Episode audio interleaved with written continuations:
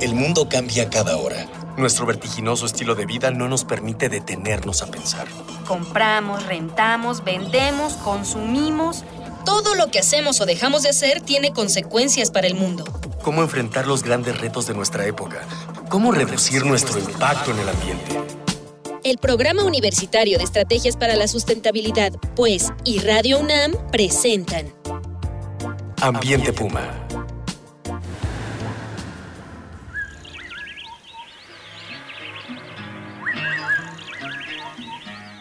¿Qué tal? Nuevamente les saluda Marjorie González a nombre de la maestra Mireya Imas, directora del programa de estrategias para la sustentabilidad de la UNAM y titular de este espacio al cual les doy la más cordial bienvenida. Esto es Ambiente Puma, voces, ideas y acciones sustentables. Pues en la emisión anterior comenzamos a platicar acerca del proyecto Mexidril, Chalco, con el que científicos de cinco países quieren comprender los procesos y mecanismos que se involucran en el cambio climático del pasado y con ello aportar pues información acerca del cambio climático actual, el que estamos viviendo. Así que sin más arrancamos con la segunda parte de cambio climático y medio ambiente en la historia del lago de Chalco. De nueva cuenta me acompaña y es un placer seguir conversando con la doctora María del Socorro Lozano García, investigadora del Departamento de Paleontología en el Instituto de Geología de la UNAM y líder de este proyecto en el área de paleo. Bueno, ella está coordinando toda la investigación y es experta en el área de paleoecología. Bienvenida, doctora. Gracias, muy amable. Pues vamos a escuchar rápidamente algunos sondeos y les preguntamos a los chicos y a las chicas de la UNAM cómo se imaginan que el clima en el Valle de México antes de que secáramos los lagos.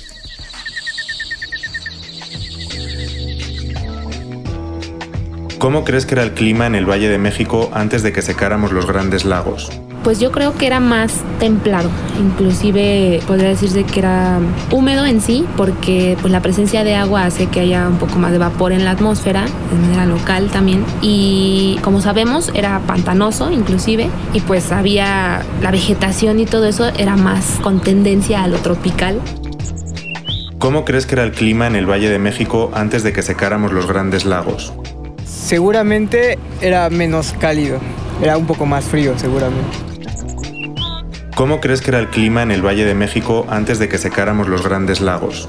Seguramente era un poco más frío y es probable que tuviera una temperatura más estable que lo que tenemos ahora. Ahora tenemos cambios muy drásticos. De repente está haciendo muchísimo calor, de repente está haciendo mucho frío. ¿Cómo influyen en el clima los cuerpos de agua? Pues principalmente, como les comentaba, con la humedad en el aire, obviamente disminuyó y eso hizo que el régimen de precipitaciones y todo lo que había aquí en este, sí, en esta región, pues cambiara. Entonces eso afectó también eh, a la vegetación que había aquí en, el, en la región e inclusive, pues si nos vamos más allá, pues igual cadenas alimenticias y demás de los organismos, había, empezó yo creo a haber migraciones también de ciertas especies. ¿Cómo influyen en el clima los cuerpos de agua? Pues sí influye de manera importante porque pues los cuerpos de agua ayudan como reguladores de la temperatura, entonces son como algo más, estabilizan la temperatura y hace que no hayan cambios tan abruptos. ¿Cómo influyen en el clima los cuerpos de agua? Es, lo mismo que pasa con las, con las zonas verdes, ayudan a que se tenga un clima mucho más, bueno, no un clima, sino una temperatura mucho más estable, que no cambie de manera tan drástica. Si no hubiéramos secado todos los lagos, seguramente no estaríamos sufriendo con tanto calor.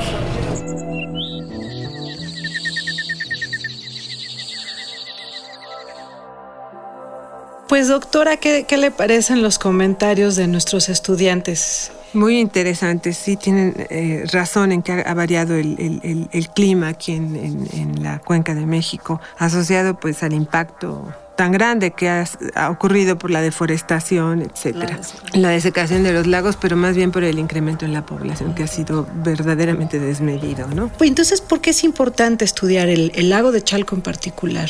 Bueno, el lago de Chaco, como decía yo, es un lago único en este sentido de que, que, contiene, digamos, en sus sedimentos una historia muy larga. No todos los lagos tienen esto, este, son, ah. son rasgos efímeros del planeta porque se rellenan y se pierden. Entonces, hay lagos, por ejemplo, como el lago Balcay, que es el más profundo de, que existe, y con un registro más o menos como de dos millones, creo yo, de, de años de, de variabilidad climática y ambiental. En México, como les decía yo en la primera parte, pues hemos estado perforando varios lagos del centro, sur y centro y norte de México. Y realmente Chalco es el único que tiene una secuencia tan larga y continua, pensamos, ¿no? Entonces, con investigaciones previas, este, hemos documentado la variabilidad climática de los últimos 40 mil años y entonces podemos observar cómo el lago se hace eh, eh, paulatinamente salobre, de repente cambia al lago de agua dulce, más profundo, menos profundo.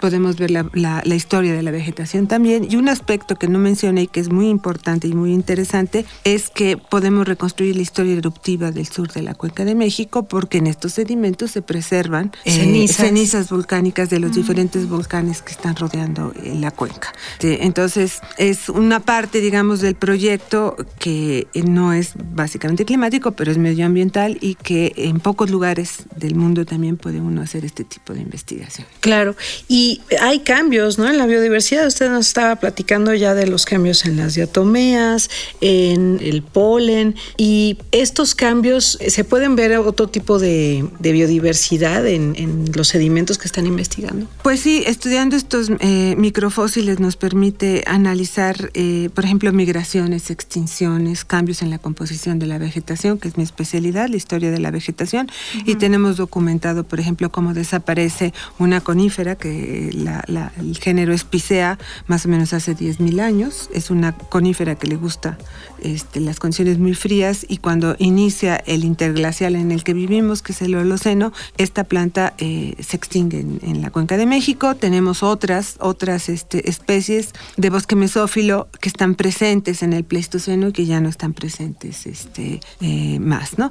Y también podemos registrar, por ejemplo, los cambios altitudinales de la vegetación. En el último máximo glacial hubo un enfriamiento entre 6 y 8 grados, grados centígrados, y esto tuvo como consecuencia que los glaciares, por ejemplo, en las elevaciones como el Popo, el Isla Sierra Nevada, el Ajusco, etcétera, bajaran mil metros, ¿no? En la línea del, equilibrio de las nieves, que es la isoterma de cero grados, bajara entre 800 y mil metros. Esto trajo como consecuencia que todas las franjas de vegetación que conocemos, bosques de pinos, bosques de encino, estaban, estaban más abajo. Y entonces es muy interesante porque vemos a lo largo de la historia del Pleistoceno cómo suben y bajan las comunidades vegetales. Entonces, una cuenca de altura, la cuenca de México, es más sensible a los cambios y los podemos registrar fácilmente. Y estos los podemos comparar con otros registros que hay, por ejemplo, en el lago de en, en la base de la península de Yucatán, donde hay un estudio similar. Entonces, podemos comparar trópico de altura, como la cuenca de México, contra trópico tropical, digamos, de baja altitud, ¿no?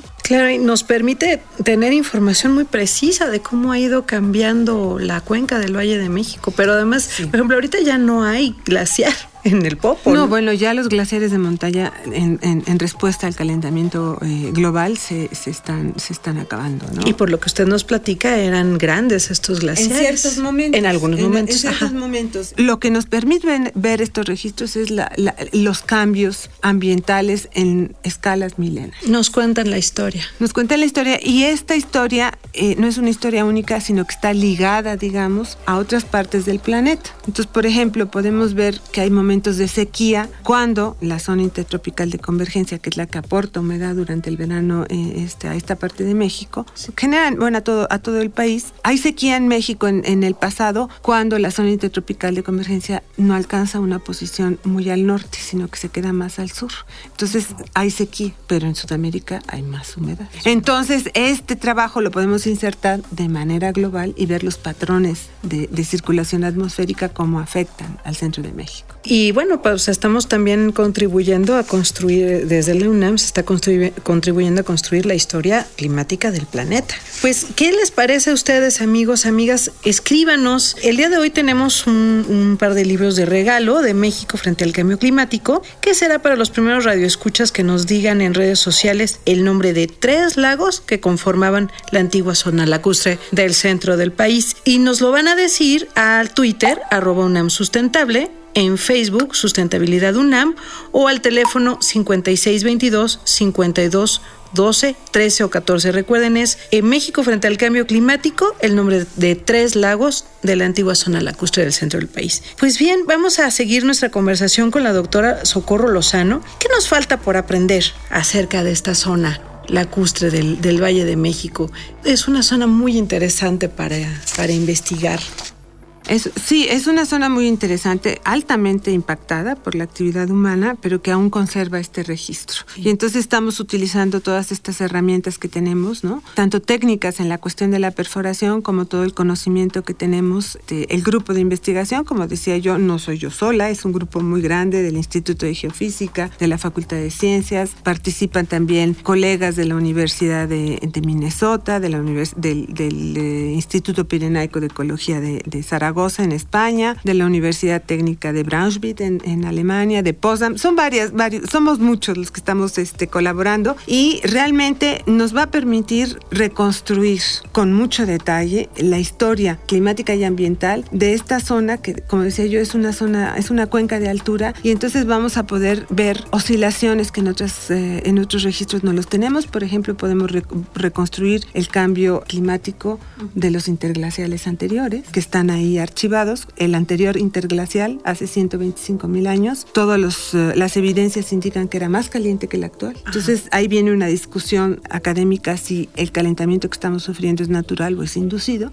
Entonces si conocemos eh, o podemos reconstruir la temperatura de los interglaciales anteriores, podemos reconstruir el funcionamiento del sistema climático, porque como este proyecto en donde se perforan secuencias lacustres que abarcan miles de años, hay en otras partes del mundo, por ejemplo, ejemplo, en Estados Unidos Valle Caldera o en Fuquén en Colombia o Petenitza en, en este, en, Guatemala. Y entonces podemos entender cómo ha cambiado el sistema climático terrestre, ya global, no nada más eh, el regional o el local de, de, de, la cuenca de México, sino que lo podemos ver desde una manera, desde un punto de vista global, lo cual va a ser muy interesante. Muy importante también. Y quedan en estos sedimentos también eh, evidencias de cambios en la atmósfera como en el caso de los hielos. Yo la verdad no sé si estoy preguntando una tontería, pero...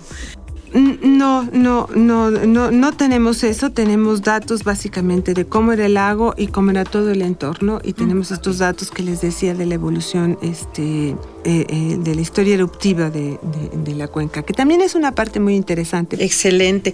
Pues chavos, chavas, apúntense. Esto está muy interesante y es una gran oportunidad para eh, trabajar en un proyecto muy interesante que está dando información, pues no solo para México, está aportando información para que conozcamos la historia de nuestro planeta. Pues va, el tiempo se nos va rapidísimo como agua en este programa y ya llegamos a la sección de No hay pretexto. Y es una sección medio, es, es un poco de juego, le pedimos a todos nuestros invitados que en una sola frase nos digan por qué no hay pretexto para aprender más acerca de la historia ambiental del lugar en el que vivimos. ¿Por qué sería importante que todos aprendiéramos un poquito más de la historia ambiental bueno, yo creo que es importantísimo conocer nuestro entorno y nuestra historia, porque somos el resultado, digamos, de, esta eh, historia. Este, por ejemplo, esto que decía yo de, la actividad este, volcánica, pues cuando uno vive en, al pie, digamos, del Popocatépetl, es importante saber, ¿no? Que, que, está activo, que tiene periodos de más intensidad de, actividad volcánica o menos, ¿no? Entonces, este, yo creo que es eh, eh, fundamental. Es importante conocer dónde vivimos en la Ciudad de México, porque no es lo mismo la planicie lacustre que las eh, elevaciones, donde los temblores no, no, no sentimos los temblores de la misma manera cuando vivimos en el Ajusco cuando vivimos en la colonia Roma. O que estamos aquí en el Pedregal. Exacto, entonces sí necesitamos conocer dónde vivimos y la historia de, del sitio donde, vivimos. Excelente. Pues, ¿qué les parece, amigos? Esto ha sido una emisión más de Ambiente Puma a nombre de Mireya Imas, titular de este espacio. Le agradezco muchísimo la conversación a la doctora Socorro Lozano, investigadora del Instituto de Geología de la UNAM. Y en los controles, en la producción, a Miguel Alvarado, en la investigación sondeos invitados a Dalia Ayala, Cristian Barroso, Juan Antonio Moreno y Jorge Castellanos del equipo de Educación Ambiental y Comunicación. Esto fue una coproducción de Radio UNAM y el Programa Universitario de Estrategias para la Sustentabilidad, con apoyo de la Dirección General de Divulgación de la Ciencia de la UNAM. Pues a ustedes que nos escuchan desde casa, los invitamos a seguir reuniendo ideas, voces y acciones sustentables aquí en Ambiente Puma. Hasta la próxima. Una pequeña acción. Un cambio de actitud. Nuevos hábitos. Y nuevas formas de entender y relacionarnos con el mundo. Paso a paso. Aportamos un granito de arena. Para construirnos un futuro. El Programa Universitario de Estrategias para la Sustentabilidad, pues, y Radio UNAM presentaron Ambiente Puma.